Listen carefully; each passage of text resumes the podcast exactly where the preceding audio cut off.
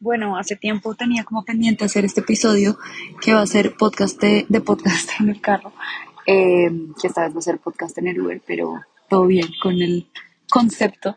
Em, había como un par de temas que, que, quería dejar específicamente para este capítulo que em, les compartía hoy para los que vieron hoy domingo eh, las historias que puse en Todo por Contar sobre el tema, un libro que me, me gustó mucho que se llama Hello Fears de Michelle Poller. Y Michelle Poller es una vieja que se me hace una crack. Ella está haciendo como una maestría o yo no sé, algún tipo como de estudio.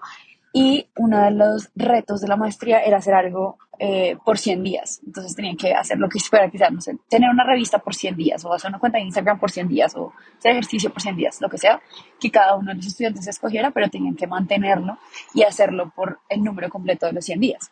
Y ella, siendo una mujer muy miedosa, dijo como, ¿saben que yo voy a hacer 100 días sin miedo?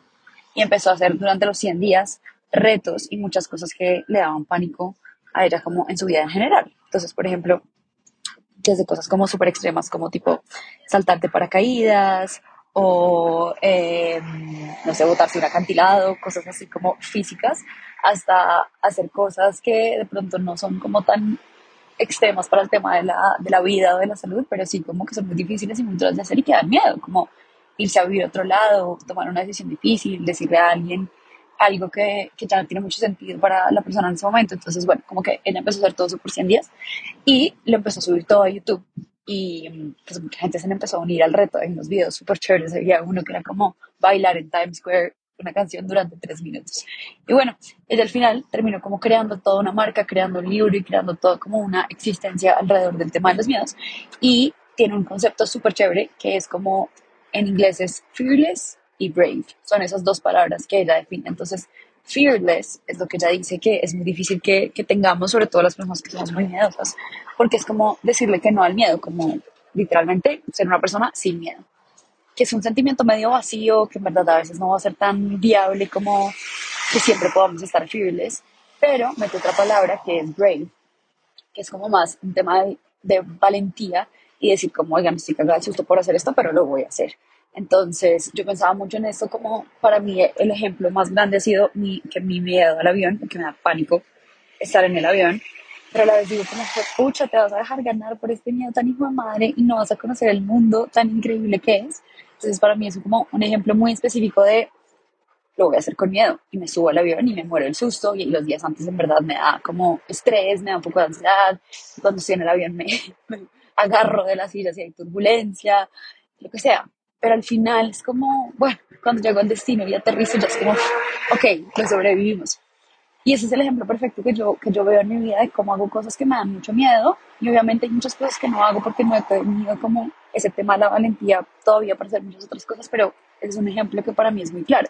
Me subo al avión, da el susto, pero me subo y lo hago y voy. Y si me dicen camine, voy. Entonces, qué chévere sería como empezar también a aplicar esas cosas en, en la vida.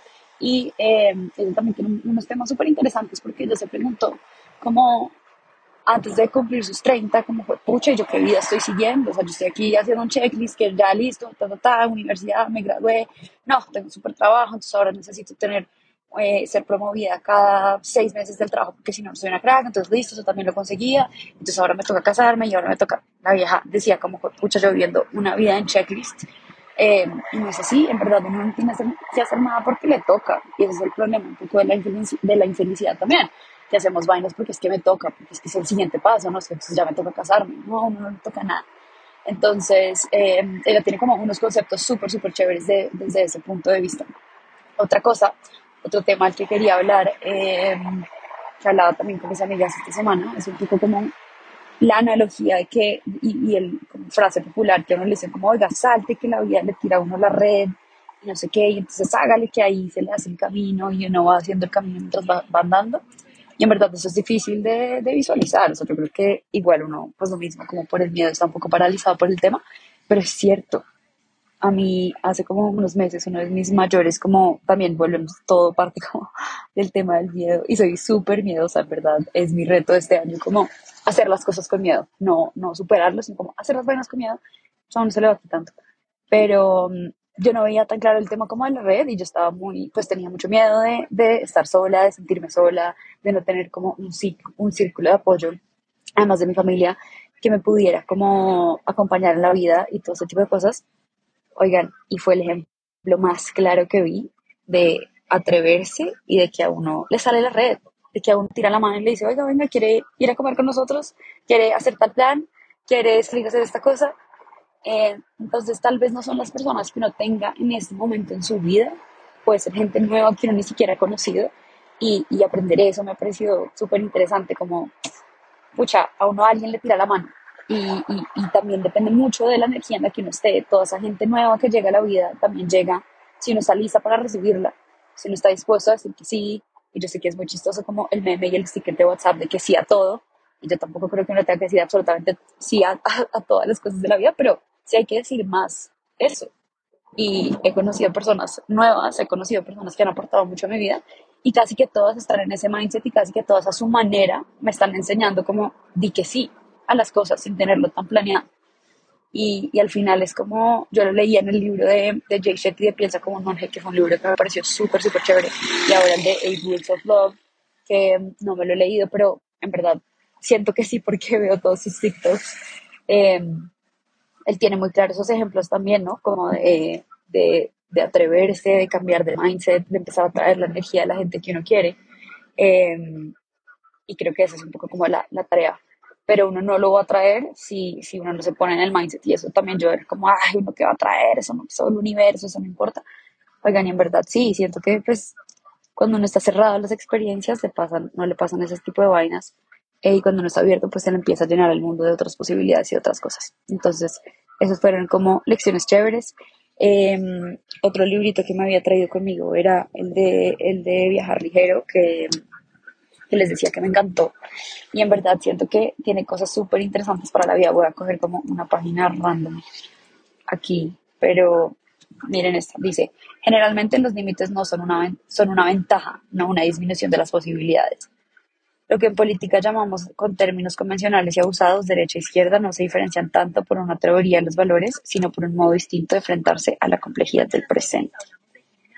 Eh, ¿Qué otras cosas? Esto es muy, muy, muy bueno de cómo uno debe enfocarse a uno mismo. Bueno, todo el concepto del libro, Viajar Ligero, es como, en verdad, trate la vida como si usted estuviera yéndose de viaje con una maleta de mano. ¿Saben? No con 10 maletas para arrastrar, 50 morrales, todo pesadísimo, que uno no se puede mover entonces, eh, él dice como, bueno, ah, bueno, esta historia del man es súper chévere porque él se va a Corea y en Corea hay gente que finge su muerte, o sea, como que hay una empresa que le dice, bueno, listo, vamos a ver que usted se murió, entonces te va a tocar escribir un testamento, despedirte de las personas y lo meten a un, un berraco ataúd por un tiempo. Obviamente pues puede respirar, pero es como fingir la muerte y la gente ahí dice como, pucha, ahora sí me di cuenta de lo que es realmente importante. Además del testamento le escriben, le dicen a las personas como escribanle cartas a personas que son importantes para ustedes, de quien se quieren despedir si se murieran ya. Entonces el man dice como, pues uno se da cuenta que hay mucha gente que en verdad no es tan importante. Hay gente que uno no tiene tan presente todos los días que, que si le llegara a pasar eso y tuviera la oportunidad de despedirse y decirle algo, sí la incluiría. Entonces, eso está ahí como chévere. Yo creo que en verdad uno sí, imagínense por un segundo eso, como meterse en un ataúd y fingir que se murieron. Una vaina bien videosa, pero, pero bueno. Eh, esto de cargar a los demás, brutal. En la maleta de mano no caben dos vidas o más, solo hay espacio para una, la que tienes transportar el peso de las vidas no ha sido ni será imposible, no debe hacerse. Y sin embargo, vienes en compañía de tus propios fantasmas. Entonces es como, oiga, usted solo le cabe una vida, preocúpese por la suya, y uno mismo no tiene que tener miles de vidas, sino una sola. Entonces está chévere. Bueno, después les sigo contando más como sobre este, a ver si encuentro algo. Eh, uy, este buenísimo, de cómo un buen equipaje para la vida necesita tener eh, compartimientos y como espacios con cremallera y sin cremallera. Entonces él dice como, con el cierre de la cremallera se esconden de la vista y se protegen. No todo debe ser exhibido, pero todo debe ser localizable. Todo está dentro de nosotros en alguna parte. No cerrado, pero sí protegido por una cremallera. Bueno, como pueden ver, la, el libro es espectacular. Ya estoy llegando a mi destino. Eh, pero quería compartir eso, quería compartir también que esta semana no leí mucho, de hecho no leí nada, no puedo abrir un libro ningún día de la semana por la cantidad de trabajo que tenía, pero bueno, también fue como darse uno em, esa como compasión y decir como, ah, está bien, yo no tengo que ser la super mujer todo el tiempo. Em, y hay que darle espacio a otras cosas que puedan ser más importantes y no va a pasar nada. Así que bueno, con eso los dejo y nos vemos en un próximo episodio de podcast en el carro.